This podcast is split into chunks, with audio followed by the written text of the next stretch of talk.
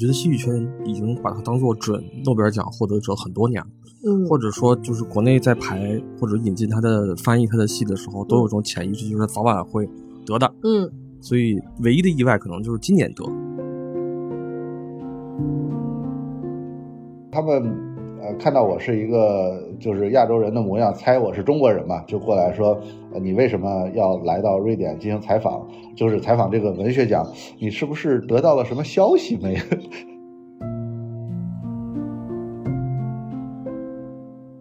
我这两年有一个感受，就是觉得好像，反正从我们微信的流量上讲啊，虽然嗯点击量还是挺高的，但是因为我们是工作原因嘛，如果不是工作原因的话，大家会不会还是很关注这个奖？我有一个疑问。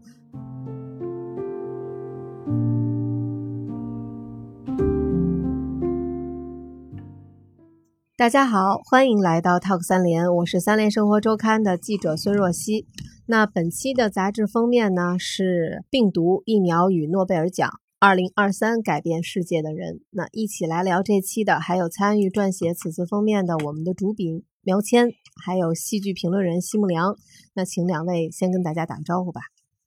呃，大家好，我是三联生活周刊的记者苗谦。大家好，我是戏剧评论人奚木良，很高兴来到这期 Talk 三联。又是一年诺奖了啊！我们这个封面报道现在已经变成了我们杂志的一个传统，每年到十月的时候，大概是黄金周左右，都要守在这个 电脑前，然后等待这个结果。那今年呢，苗谦老师又一次去到了那个斯德哥尔摩，嗯，这也是您时隔三年又再一次去到现场等待这个诺奖揭晓，是吧？您给我们介绍一下今年报道的情况呗。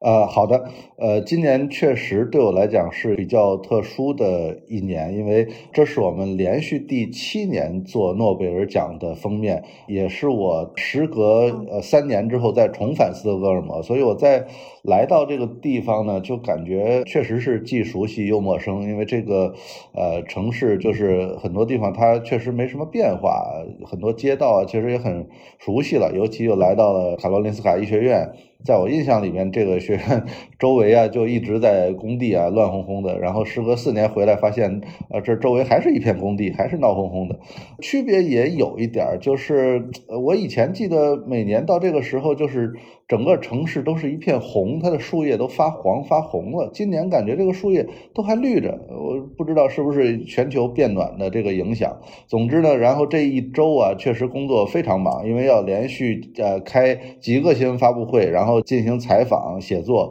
到了今天，总算我的工作算是结束了。嗯，我们这个封面就刚才也提到了，其实好像做了六七年吧，苗老师。我因为我可能写诺奖到周刊以后，写了已经十年了吧，差不多。但是我印象里好像之前咱们没有，嗯，做成封面，就是一系列叫“改变世界的人”的这个形式。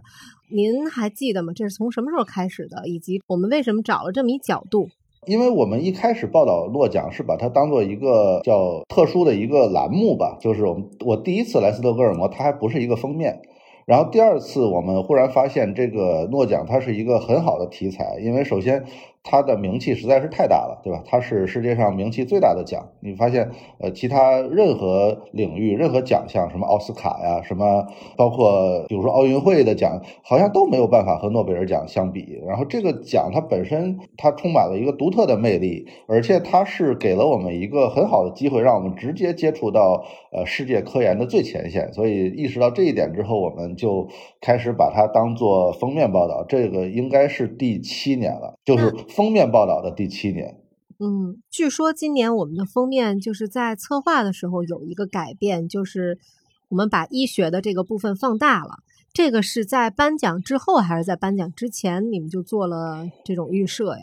呃，这个决定是我们在颁奖之前，可以说是我在出发来到斯德哥尔摩之前就已经做好了这个准备。原因是因为之前已经写了六年的诺奖，这个形式吧一直没有变化，总是哎我们比如说今天来到医学奖，我们就呃写一个介绍医学奖怎么回事，再采访一个评委啊。明天呃又是物理奖、化学奖、文学奖、和平奖、经济学奖，就这几个我们的形式是一样的，很统一的，很平均。我和我们的副主编曾燕还有主编李红谷，我们三个就商量这个形式是不是过于平淡啊，变化一下。那怎么变化呢？呃，首先就想到的是，呃，过去三年疫情，它给人类带来了很大的。影响，然后呃，第一个颁布的奖又恰好是生理学或医学奖，这个生理学或医学奖呢，又和全人类和我们每个人都息息相关，所以我们就做决定，干脆就把这个奖当做是我们这个报道的重点，尤其是当我来到这儿开了发布会，听到今年的。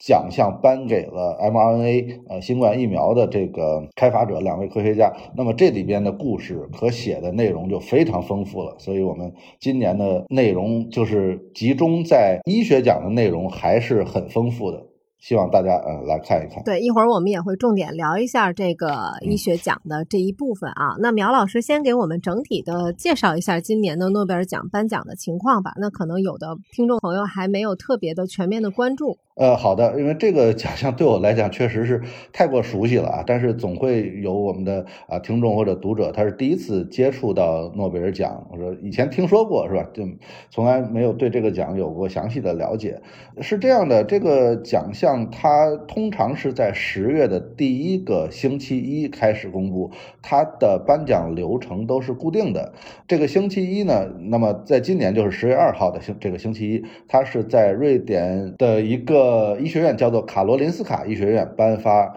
诺贝尔生理学或医学奖。那么第二天，十月三号，呃，这个奖呢就挪到了瑞典皇家科学院，由瑞典皇家科学院的院士颁发物理学奖。第三天，颁发化学奖。第四天呢，又挪到了瑞典老城市中心的瑞典学院颁发诺贝尔文学奖。那么第五天呢，通常我就无能为力了，因为距离我太远，呃，挪到了挪威。首都奥斯陆的挪威议会颁发诺贝尔和平奖。那么过了周六周日这两天假期，到了第二周的周一呢，又回到了瑞典皇家科学院，呃，颁发其实是现在简称为诺贝尔经济学奖，啊，它是后加上来的一个奖项。总之呢，就是说这一个流程是总共是八天时间。那么我的工作时间也是仅限于这八天里边，就要完成所有的采访和写作工作。嗯，每年到这个时候都是一个那个工作强度特别大的时候哈。我每年到了十一，因为文学奖是它是例行在周四颁，然后我们的截稿日是周一，所以我每次就是一到这个临近的时候 也特别慌乱，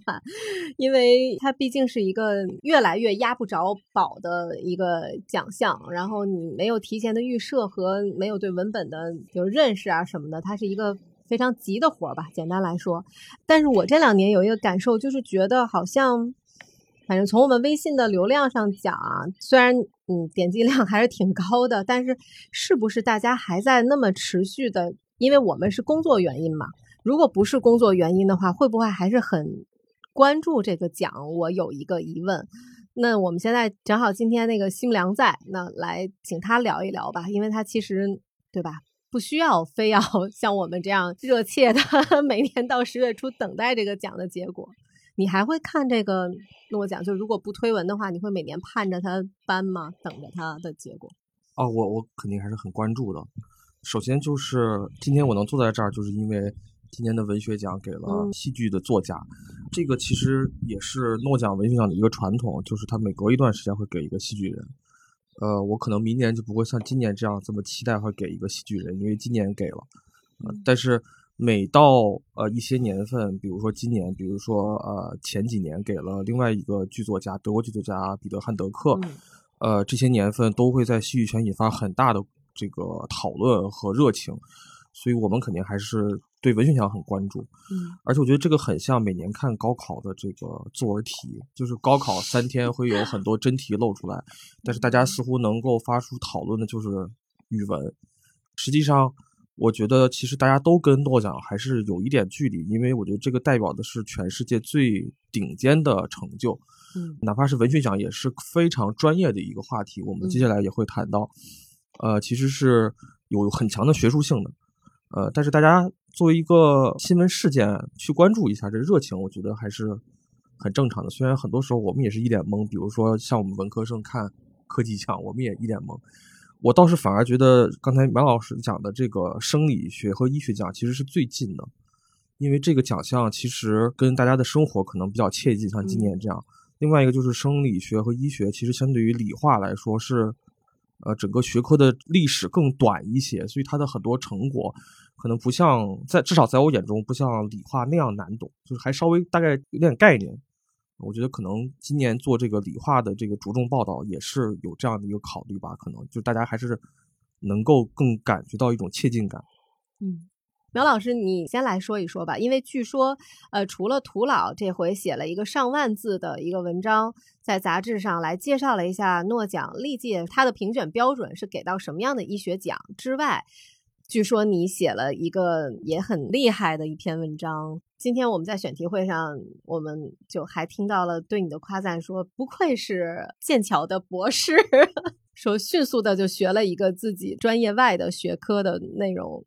呃，对这个，呃，回到回到我们所说的这个医学奖，确实是这个原因，就是因为我们医学奖报道的重点早早就定下了，所以我们这个呃，我们的记者土摩托袁岳老师，他之前他在颁奖之前就已经写好了一篇对医学奖的一个总结性的文章，在医学奖公布之后呢。呃，因为这个是关于 mRNA 疫苗的，这个恰好又是图图摩托老师他之前已经呃进行过数次报道的领域，所以他迅速的又写出了一篇文章。留给我写作的余地就不是特别多了，是吧？呃，然后因为他的总结已经非常的全面了，那么我没有完全没有必要说再重新总结一遍，所以我就呃针对本届的这个授奖关于 mRNA 疫苗嘛，它的面向的对象就是针对新冠病毒嘛，这个非常的清晰，所以我就从这个。人类对病毒的认识以及人类开发疫苗的这个两条线索进行了一个算是一个总结，所以是从这个综述之外找到了一个角度。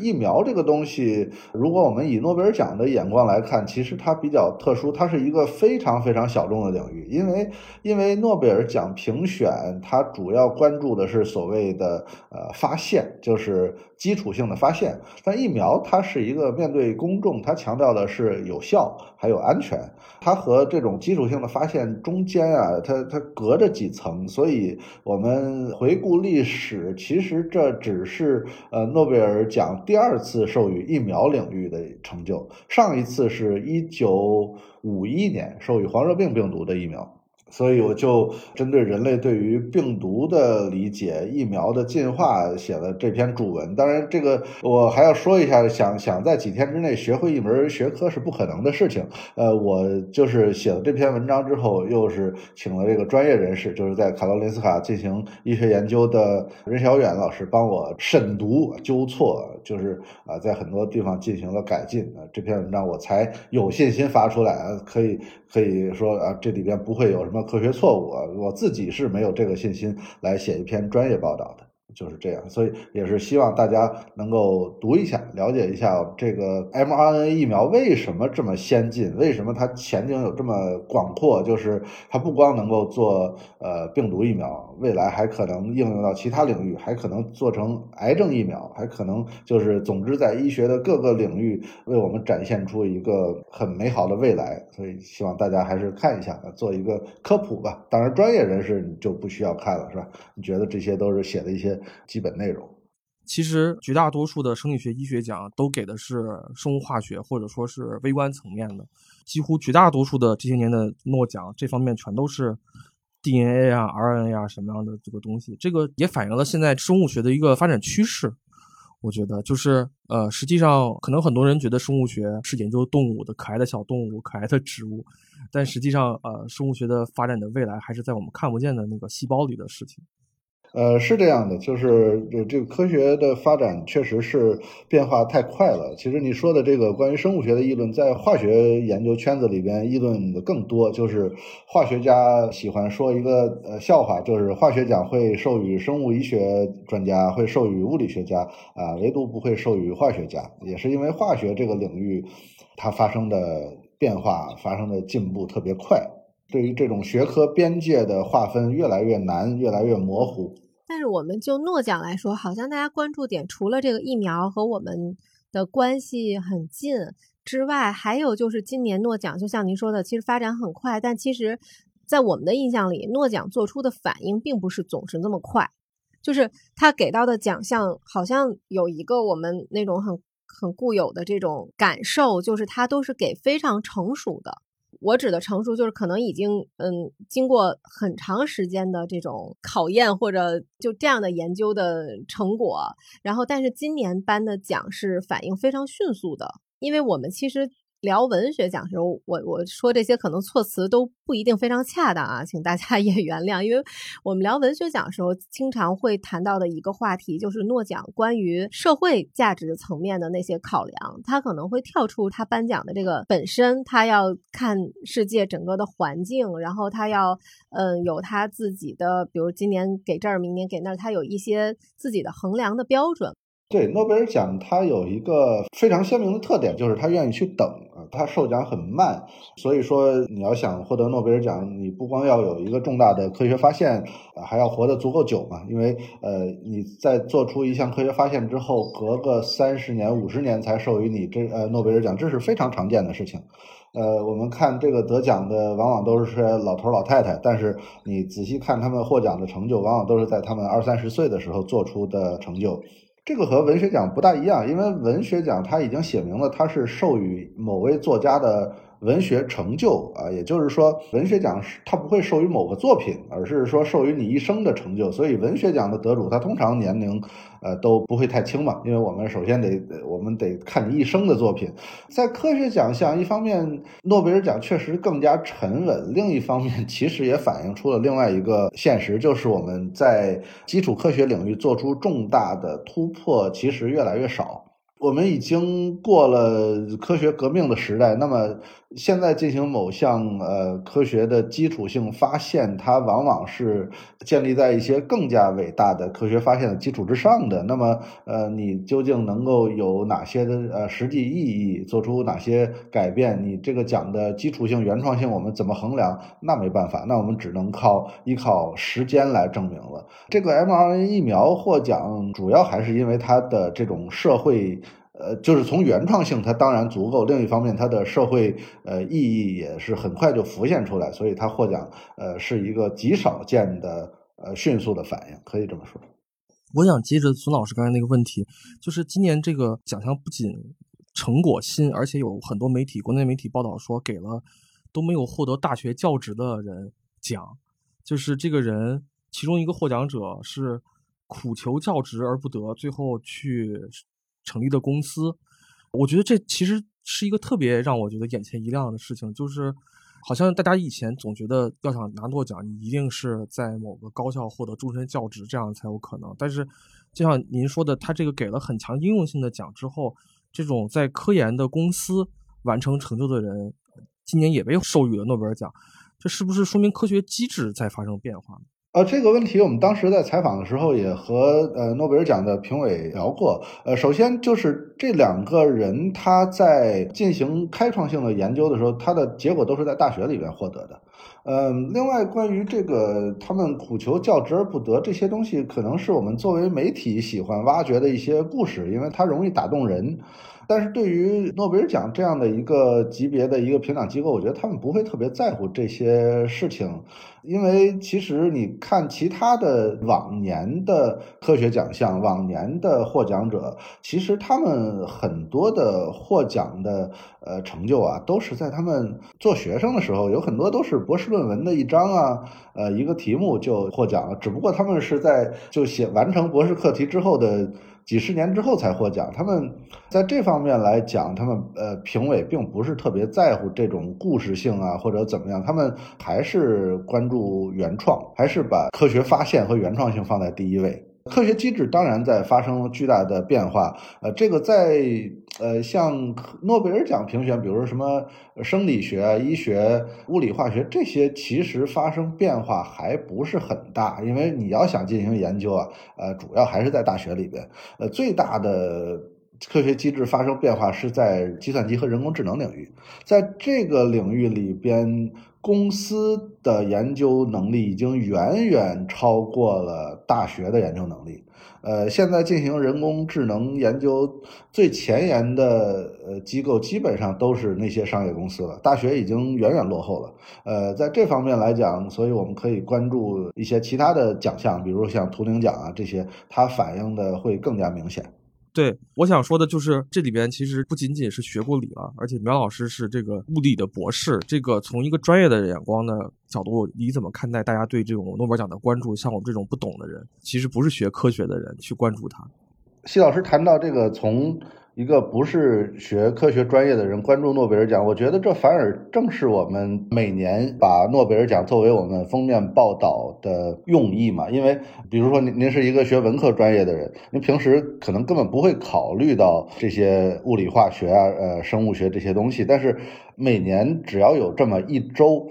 这么一周的时间，它吸引住了你的注意力，让你去了解几个陌生的名字，然后你可能会有极小的概率去顺便想一想这几个人他都做了哪些贡献。这些听起来对你来讲非常陌生的领域，非常陌生的科学名词，往往是和你的生活。的某个细节，或者说未来某种进步是息息相关的。这个其实正是我们把诺奖作为一个封面报道的这么一个用意嘛。其实它对我来讲也有很大的改变，因为过去。我肯定是每年都关注诺贝尔奖，呃，当然我的关注重点在物理学奖。呃，在做封面报道之前，我关注的是他每年究竟是给哪一个领域。其实这点和西老师差不多，就是，哎，你你文学奖，你今年给一个剧作家，你是不是明年要给一个小说家了？后年是不是要给一个诗人？他是不是有一个轮换？物理学奖也有，比如说你今年是给，比如说宇宙学研究了，啊，明年给理论物理学研究了。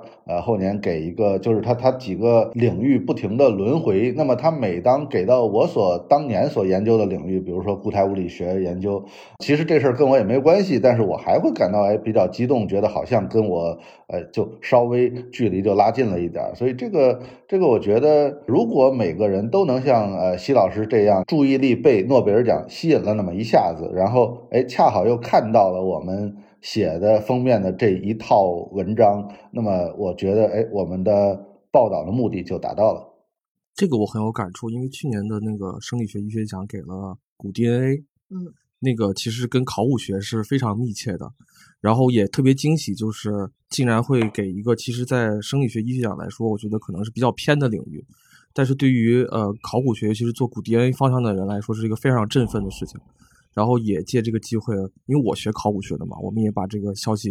传播到很多的地方去，希望大家可以关注这方面的研究。这方面中国做的也很好。对我也挺有你们那这种感触。虽然其实，嗯，你看今年这个医学奖什么离我们觉得距离很近，但其实。就是文学，就每年其实我们做这个节目的时候，都会说，好像其他东西都离我们很远。我们聊聊文学，好像是普通的那个听众和读者能够得着的事儿。但实际上，有的时候文学奖颁的这个研究者，就是研究的领域也是挺偏的。比如那年颁给古尔纳的时候，我印象里就是你找到研究非洲文学的人，然后他们好像就是。就真的是觉得自己研究了很多年的那种成果终于被看见了，然后就要借着诺贝尔奖受到的这个关注，可能我们才能多发几篇论文，才能完成我们的继续这个研究的推进。然后包括今年的这个约恩福瑟，其实可能在你们戏剧圈对他都非常熟悉，但是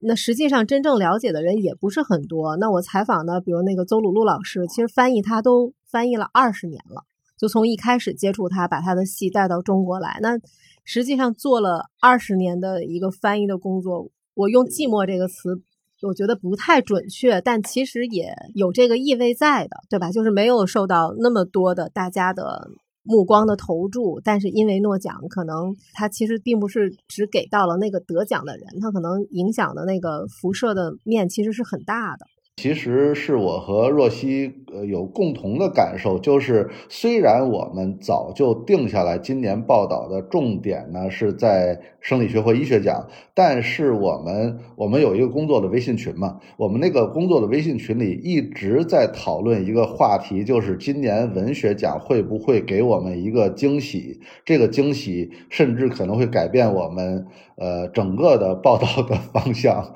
所以这个事儿，我和若曦这几天来来就呃一直在讨论，是吧？其实这是一个在整个中国，呃，起码是在网上大家热门的话题。我们就一直在讨论今年的文学奖会不会授予一位中国的作家。然后，如果真的授予这位中国作家，我们究竟去怎么去报道他，对吧？这是一个，其实是我们这一周来的一个暗流。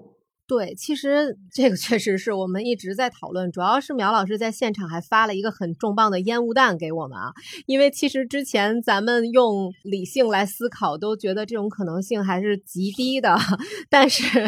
但是那个我给大家讲一下，就是苗老师在现场的时候，呃，向组委会提出了向瑞典文学院的组委会的主席的这么一个采访的机会。然后你是已经申请了三年还是四年了，都没有被接受，是吧？我每年都会说我想采访，但是他们 往往都不理我。还有一次，他们接受了我们的采访，你记得就是那个采访问题是咱俩一起想的。对，就是然后我们把采访问题发给他们，但是他们就就没有回应。对，然后今年就是在文学奖颁发前一晚。他们忽然给我发了一封邮件，说我第二天有一个采访文学奖委员会主席的机会。嗯，然后这个时候，然后我们就 炸了，就说为什么这么多年不让接受采访，然后今年突然给了我们，就是觉得哎会不会透露了某种信息啊？然后我们就在各自心里就博弈这个 理性和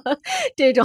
玄学的判断之间，在这种博弈。然后后来都临近了，我记得开始我们是按照说能大概给个半个小时的时间。来来准备这个问题，然后说要准备几个问题够，结果到临近的时候说就给了我们两分钟的采访时间，然后我们就啊觉得嗯，那可能还是回归到理性的判断吧。可是那个时候苗老师又发给我们另一个烟雾弹，说现场来采访的媒体就中文的媒体几乎都是中文的媒体是吧？你是这么说的？呃，没有，我我现场现场的中文媒体不算很多，但是我看了一下，就是那个那个人接受采访的那个呃榜单，嗯，呃，它里边就是有很多中国媒体，比如说有新华社肯定是有，还有其他几家当地的中文报纸吧，然后呃三联生活周刊，还有就是，总之我看到了几个熟悉的名字，然后在现场我还接受了一个瑞典儿童电视台对我的采访，就这个这个很有意思，就是他们过来，然后他们。呃，看到我是一个就是亚洲人的模样，猜我是中国人嘛，就过来说，你为什么要来到瑞典进行采访？就是采访这个文学奖，你是不是得到了什么消息没？嗯，然后，然后我也不知道该怎么回答。我说每年我都要进行这样的一个采访，我没有得到什么特殊的消息。你们得到什么特殊的消息没有？后来，总之就是在只要在这个获奖人的名字公布之前，我们就是进行各种各样的猜测。当然，后来事实证明我们都猜错了。就是诺贝尔文学奖在经过前几年的这个。泄露的呃丑闻之后，这个保密工作做的还是相当不错的。对，而且今年给出的呃关于中国作家的这个信息，其实有点多了，就是有点过于多了。就不管是赔率榜，虽然赔率榜现在跟他已经没有那种原来丑闻之前的那种比较密切的相关了，但是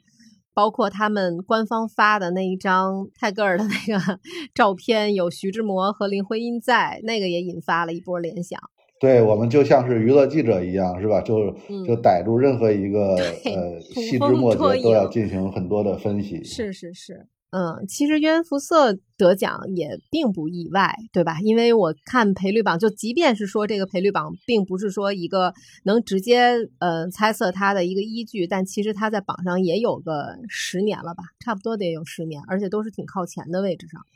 我觉得戏剧圈已经把它当做准诺贝尔奖获得者很多年了，嗯，或者说就是国内在排或者引进他的翻译他的戏的时候，都有种潜意识，就是早晚会得的，嗯，所以唯一的意外可能就是今年得，因为刚刚也就过去三四年的时间，上一个戏剧奖，嗯，这么近是一点点意外，对我来说。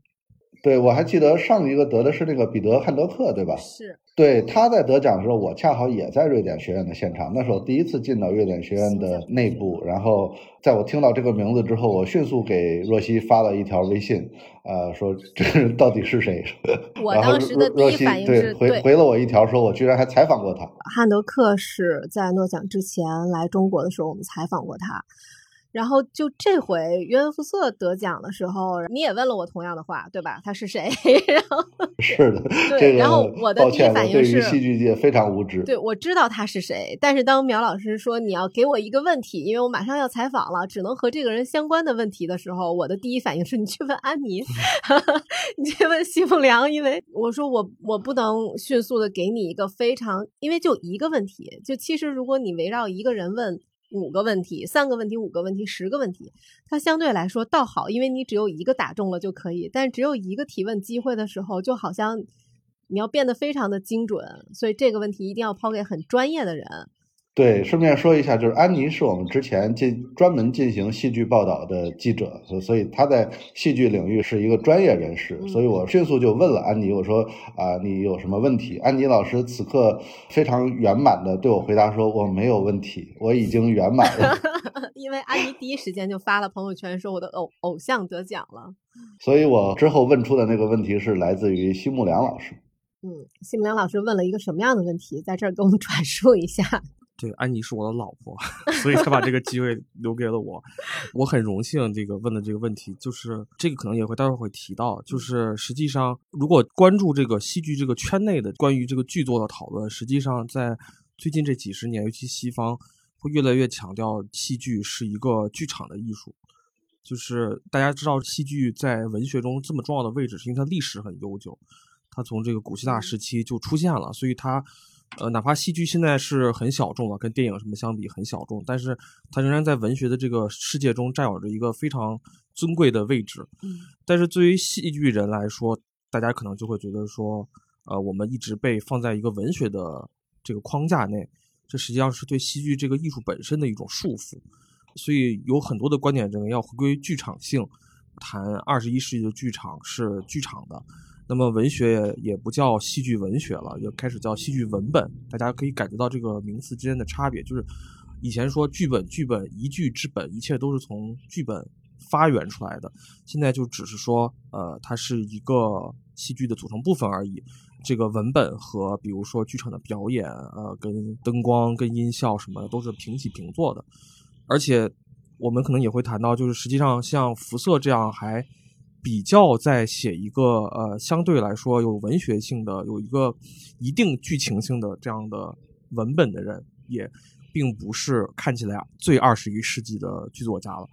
所以从这个角度来说，我觉得这个诺奖给约恩·福瑟给剧作家，其实可能有他的考量。所以我就想通过苗老师当时提问，就是说给一个剧作家在这样一个剧场性的时代到底意味着什么？那您可以顺便再把他的回答给我们听众说一下。当然，我觉得他这个回答很多是对这个福特的赞美了，这个赞美也可以套用在其他问题上。呃，但是我觉得他其实表达的这个意思就是，他其中有一个意思我捕捉到，就是实际上他说福特的剧本呃其实很难排，或者说可能会给大家很多想象空间，到底应该怎么把他的这个文学呈现在这个剧场上。也就是说，他就说他这个剧本。呃，其实是给剧场很大可能性的，所以他认为这个角度是这个作剧作家伟大的地方，他的文学值得被授予奖项的地方。那从我的角度，我听到的事情就是，他实际上探讨了一个我们怎么看待戏剧的一个方式，就是说剧本和剧场的关系是什么，在他在二十一世纪，在他的视角中。那从我的角度，我就从他的回答里还捕捉到一个信息，就是他提到了，其实他颁给他这个奖，除了他剧作的作品之外，因为福瑟是一个创作类型非常丰富的一个作家，他也写小说，也写散文，写诗歌。然后他特别在他的回答里提到了他最近写的一部七部曲，对，就是叫七部曲的这样一个作品，就是大概在二零二一年出版的。然后他也特别提到了这个，就说这部作品其实也给了他们很强的这个颁奖的动机，对吧？对，我觉得其实这个辐射跟我们刚才所说的这个现在的这些戏剧文学的创作者，我觉得有很大区别。就是我看这个采访上说，这个辐射年轻的时候还破过产，一度很潦倒。然后他进入戏剧，当然有戏剧这个艺术的特点。他说，戏剧可以写一些小说里写不了的东西，比如说可以写舞台提示，就是说这个人停顿了一下，这个人想了想，这好像在小说里边不是那么直观的体现。但是我觉得他还有一个原因，就是戏剧是可以赚钱的，就是你一个文学青年写小说。然后你不出名，你这一生就很潦倒。但是如果你写戏剧，你可以接点活儿。他还说过一个话，说他去剧场里边看的那些戏剧，他都不喜欢，他觉得很陈旧。那我觉得通过这些线索拼凑出来，其实他通过戏剧跟我们关注戏剧有一个很大的差别，就是我们首先是看到了剧场里的东西，然后我们关心的是戏剧文学，或者说，比如说我们看戏剧文学的舞台呈现，比如莎士比亚有什么呈现方法，然后我们去思考哦，莎士比亚的某种呃戏剧性在什么地方。但是我觉得福瑟可能还是有文学梦的，就他只是通过一种特殊的文体叫戏剧来呈现他对于文学。他对于文字能够织就的那个世界的某种概念，当然也通过戏剧谋生，但是他对于像呃进入我们所说的这个世界戏剧界的这个意图，可能不是那么强烈。嗯嗯。呃，所以这个也是我们可能关注辐射的一个很重要的起点，就是他是有很强文学性的一个戏剧家。嗯。这个文学性当然也有戏剧文学的脉络，比如说贝克特这个脉络。但我觉得这个脉络可能不是像我们可能待会儿会说到的现在的这个世界戏剧界的这个脉络那么强烈，更多的是一个经典的戏剧文学的脉络。嗯，从我找到的资料里也确实是说，福瑟一开始，因为他就是从创作小说开始的，然后像你说的，可能他已经。走到一个他必须创作剧作的这样一个节点了。用我采访者那个邹老师的话说，就是他是捏着鼻子写的戏剧，他不是真的想去写这个东西。但我也挺好奇一个点，就是我在采访中，其实这个问题并没有，嗯，特别的得到我觉得让我特别满意的那种很很说服我的答案。就是他其实写小说，他也得到了很高的认可，他的小说也得过一些奖，但是他为什么？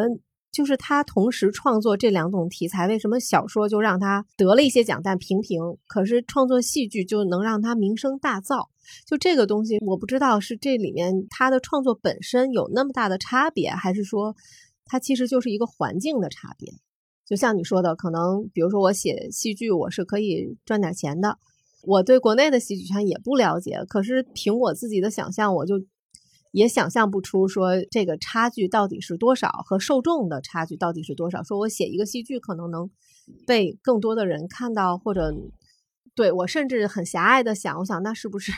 好的剧本太少了？我觉得有很多现实的原因，就比如说戏剧确实是通过排演能够增加它的影响力的，就是小说你如果不买这个书。你几乎接触不到这个作家，但是戏剧你可能并不了解这个剧作家是谁，但是有一个剧剧院你喜欢的剧院演出的一部作品，你可能就借此看到了他的戏。那对于上海的观众来说就是这样的，因为上海是最早引进辐射的这个中国的一个大本营，无论是上海戏剧学院的老师，刚才说邹有路就是，嗯，呃，译者就是上上戏的。包括因此受到的影响，呃，上海话剧艺术中心，他们做的邀请的节展，然后他们自己还排演了，呃，辐射的作品。其实这都是一种宣传，至少在国内来说，我相信在国外也有类似的情况，就是他的排演是为他做宣传。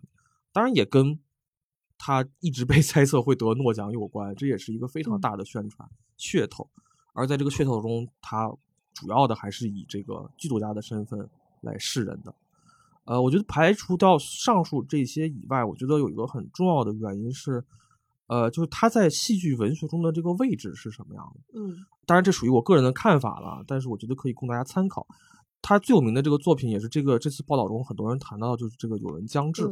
这也是他国内第一本翻译过来的这个剧作选的这个名字。这个剧作选里面包括五个剧作，其中有一个就是《有人将至》。嗯。这个作品是上个世纪末，就最后几年的九八年吧，大概是这样的一个作品了，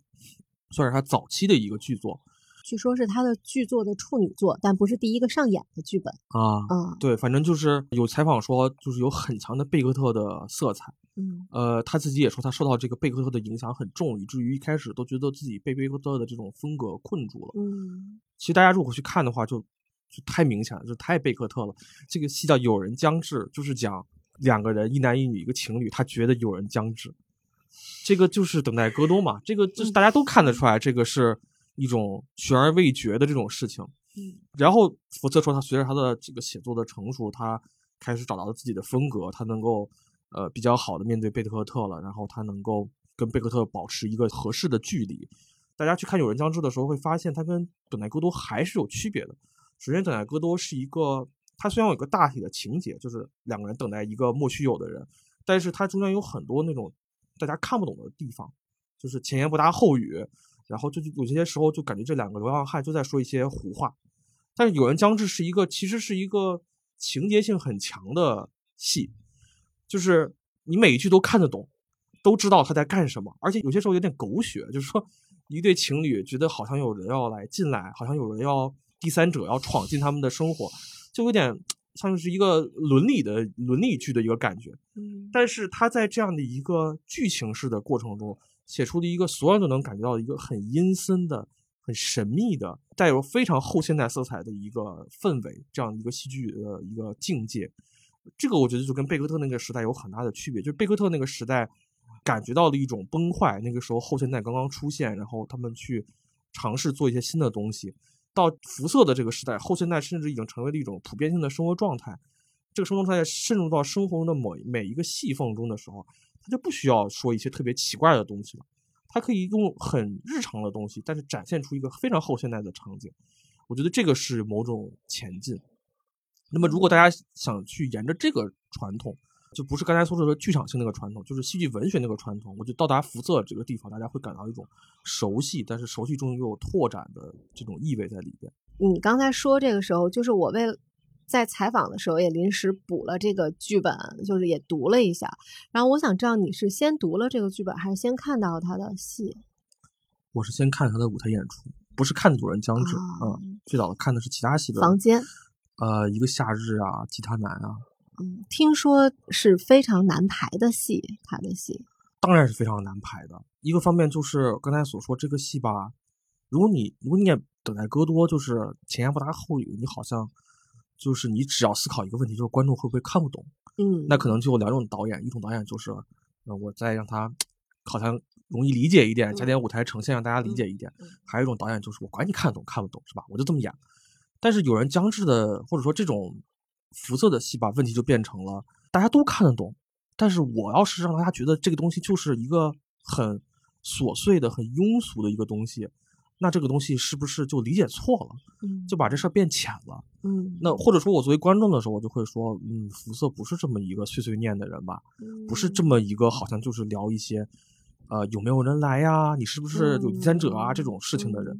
但是，哎，这种神秘的到底那个东西是什么的东西？就我觉得是最难拍的一个地方，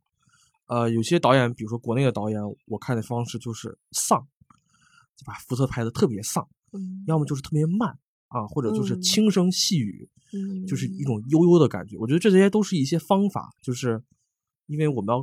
get 那种感觉嘛，这是一种非常外化的，让演员可以抓得到的东西。但我觉得可能对于至少对于中国人来说，更难的事情就是挪威那种感觉是什么。当然，福瑟说他来到东亚，来到中国，哎，发现觉得东方人更理解他。对，我不知道这是恭维啊，还是这个真的怎么讲？但是我我的感觉就是，因为我去过一次挪威，然后我就能感觉到这个，其实还是那个挪威的调子可能更好一点。就是我到了挪威之后，感觉就是那个天特别的高，就下了机场之后，感觉那个好像天在很远很远的地方。然后那个国家就是好像也没有什么特别重的工业，然后整个环保也做得很好。一下子飞机就是大片大片的草地，想象中那种北欧的农庄的生活就是非常纯天然的。然后你就感觉到很不真实，就是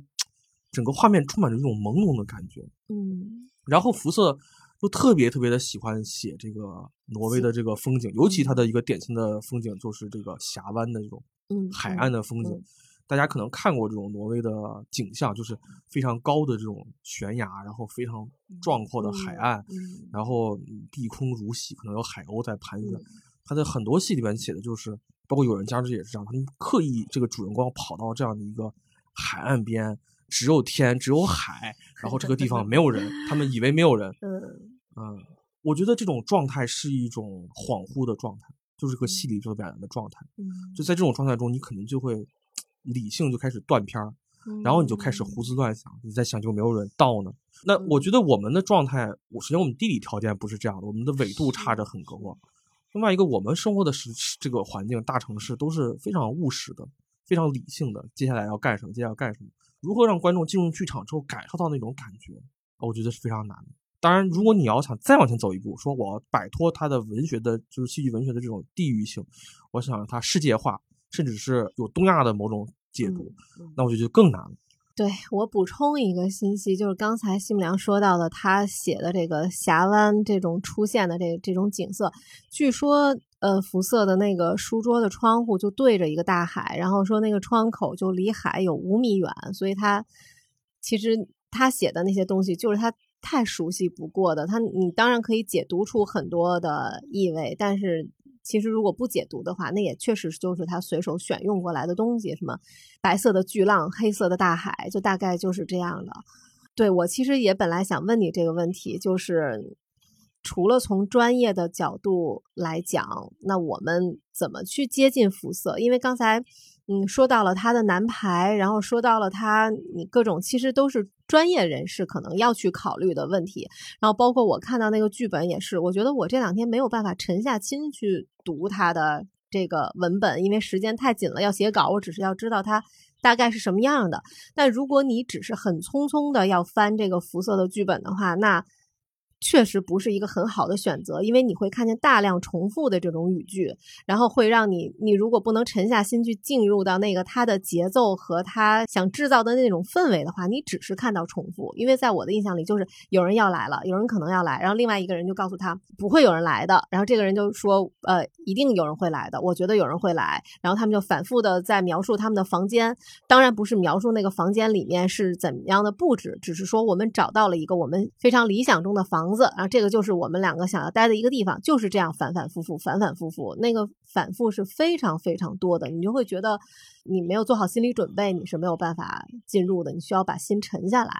那换句话来说，那我们如果不是从专业的戏剧人的这个角度来考虑，那除了艺术上的这些，那他跟我们之间，就我为什么要看他？我我我要找到的跟我连接的那个点是什么？对，我觉得这个问题其实也可以。提给诺奖，就是我们为什么要关注诺奖就是最开始大家这一期在聊的这个话题。我其实作为一个戏剧的评论人，我其实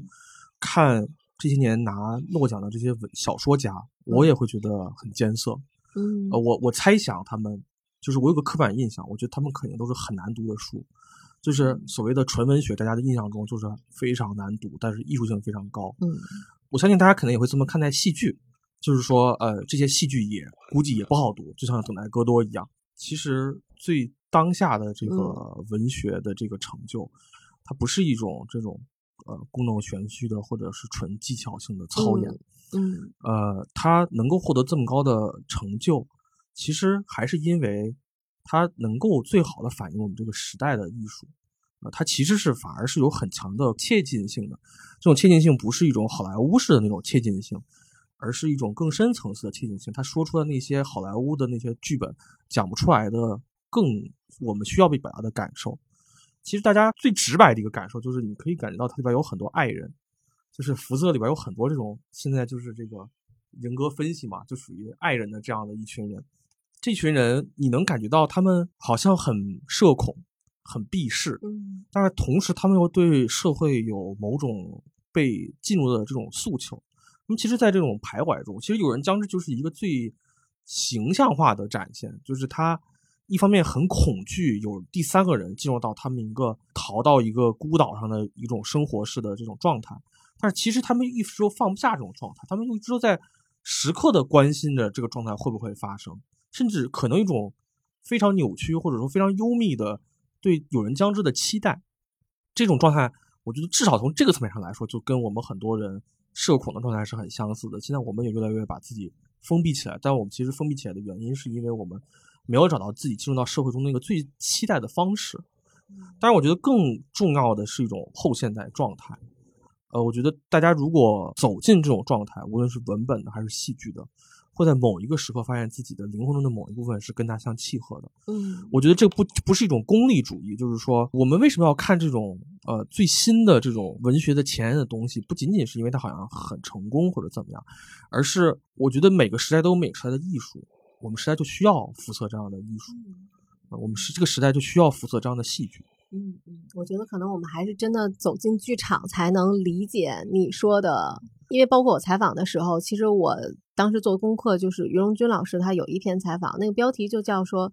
呃，福瑟的比赛就是大概这意思吧，就是当代戏剧应该有的样子。就是他也是提到了你说的这种非常当代、非常当下，然后他其实也跟我讲到说，我我们艺界呃或者说推介国外的戏，要么就是经典，要么就是很商业。那像这种戏其实又难，然后又小众，就是为什么还能吸引人还在做？我觉得这就是这个原因。然后因为我经历了这个采访之后，我觉得每次诺奖的采访给我比较大的困扰就是。我很难有很长的时间去接近这个文本，因为我们经常是做一个采访，你要做不能说是专业上的细读，但你至少要好好读，然后你至少要多读一些，然后你才可以去跟被访者去聊。但是诺奖给我们的时间往往是就是不够的，除非你有非常各个方向的 储备，因为尤其是近两年他这个班的。确实，你也很难预测嘛。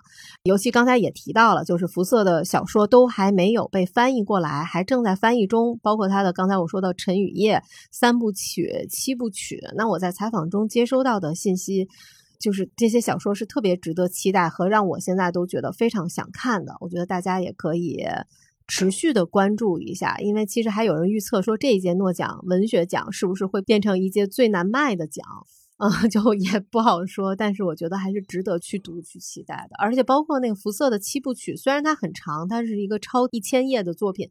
但是它还呃进入了二零二二年的 Book 奖的短名单。所以其实从这个角度来看，我们就是很直接的来讲，那它应该也是一个很好读的作品，就是它至少是一个好看的。对我我我指的好读就是。可读性吧，就是因为我们总是觉得诺奖有时候推的东西，也许它很艰涩，它没有那么强的可读性，但是布克奖可能是一个可读性的一个标志，所以福色那可见也是兼具这方面的特点啊。稍微再补充一点啊，最后啰嗦一点，就是我觉得辐射是现在这个诺奖文学奖的赔率里边，可能是最后一个被拔草的这个剧作家，就是我不太记得还有哪个剧作家是一直被大家讨论会拿诺贝尔奖还没拿的了。也就是说，可能到了辐射之后，可能会有很长的时间。我个人预测，不再会给戏剧家了。这个其实是诺贝尔奖文学奖的一个，我觉得可能是个难题，就是他接下来要给什么剧作家呢？接下来这些剧作家在世的剧作家里边，还有谁可以进入到他们那个发言里面，然后来给呢？呃，如果奔这个角度来说，我觉得当然是一个大家就是呃关注的原因，就是因为说哦，也许他会成为很长一段时间以来我们再去关注诺奖的这个文学奖的戏剧家里边的这样的一个人选。但我觉得回应我最开始说的那个，就是包括我通过苗老师问的那个问题，就是实际上辐射代表了一种传统的戏剧文学的传统。但是如果大家去看现在在世的这些剧作家，其实比较火的有两类。一类是，比如说像三块广告牌那个导演，他也是个著名的剧作家，叫麦克唐纳。他有更多的作品是戏剧的，比如说在北京鼓楼戏剧场排的那个《枕头人》，这个文学性已经很强了，也获得了这个认可。但是我不知道诺奖会不会垂青这样的人，因为这样的人是其实是挺商业的，或者说他跟好莱坞是可以达成某种契合的。只不过他的文学中有很多的，比如说呃怪诞的成分。或者说可能是地域性的爱尔兰的成分在里边，那么诺奖会不会考虑这样的人呢？似乎目前还没有这样的信息。那么还有一类人，就是不是像福瑟这样的，是从戏剧文学的脉络出来的，就是剧场性的。比如说，可能戏剧圈的人很多人都知道，比如像施密芬尼。就如果你看那样的文本，你就会发现，哇，那真是非常艰涩的，就是前言不搭后语的，而且那都不能叫戏剧文学了，就是说不是那种呃张三说李四说这样的，这就是。一些描述，就是没有名字的人，然后一些事情，甚至这些描述可能是非常暗头的。就比如说，他会描述一个根本在舞台上不可能实现的事情，比如说一个建筑倒下来，我就举例啊，这样的话就是无法想象在剧场中会实现出来。就是它完全成为了一种剧场性的空间的这种呃写作的东西。那这个东西算不算文学呢？在不在诺贝尔文学奖这个传统里呢？这就成为一个诺奖需要去思考的问题了。那看来像这样的一批人里面比较有代表性的，像史密芬尼啊这样的人，似乎也没有现在有传言说进入到他们的这个范畴中。所以我觉得这个可能是大家关注福瑟的一个很重要的原因，就是我不知道什么时候再会给戏剧家了。嗯呃，但是从另外一个角度来说，我觉得福瑟代表了非剧场的这种呃后现代戏剧实验的一个非常好的案例。就是我们可能关注剧场性的文本实验，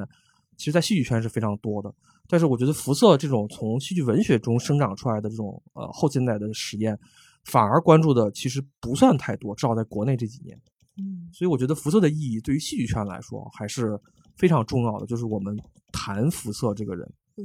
呃，对于大众来说，我觉得就是且看且珍惜。那本期节目就到这儿了。那感兴趣的朋友呢，可以订阅本期杂志纸刊，还有在中途上搜索数字刊。那谢谢大家的收听，我们下期再见。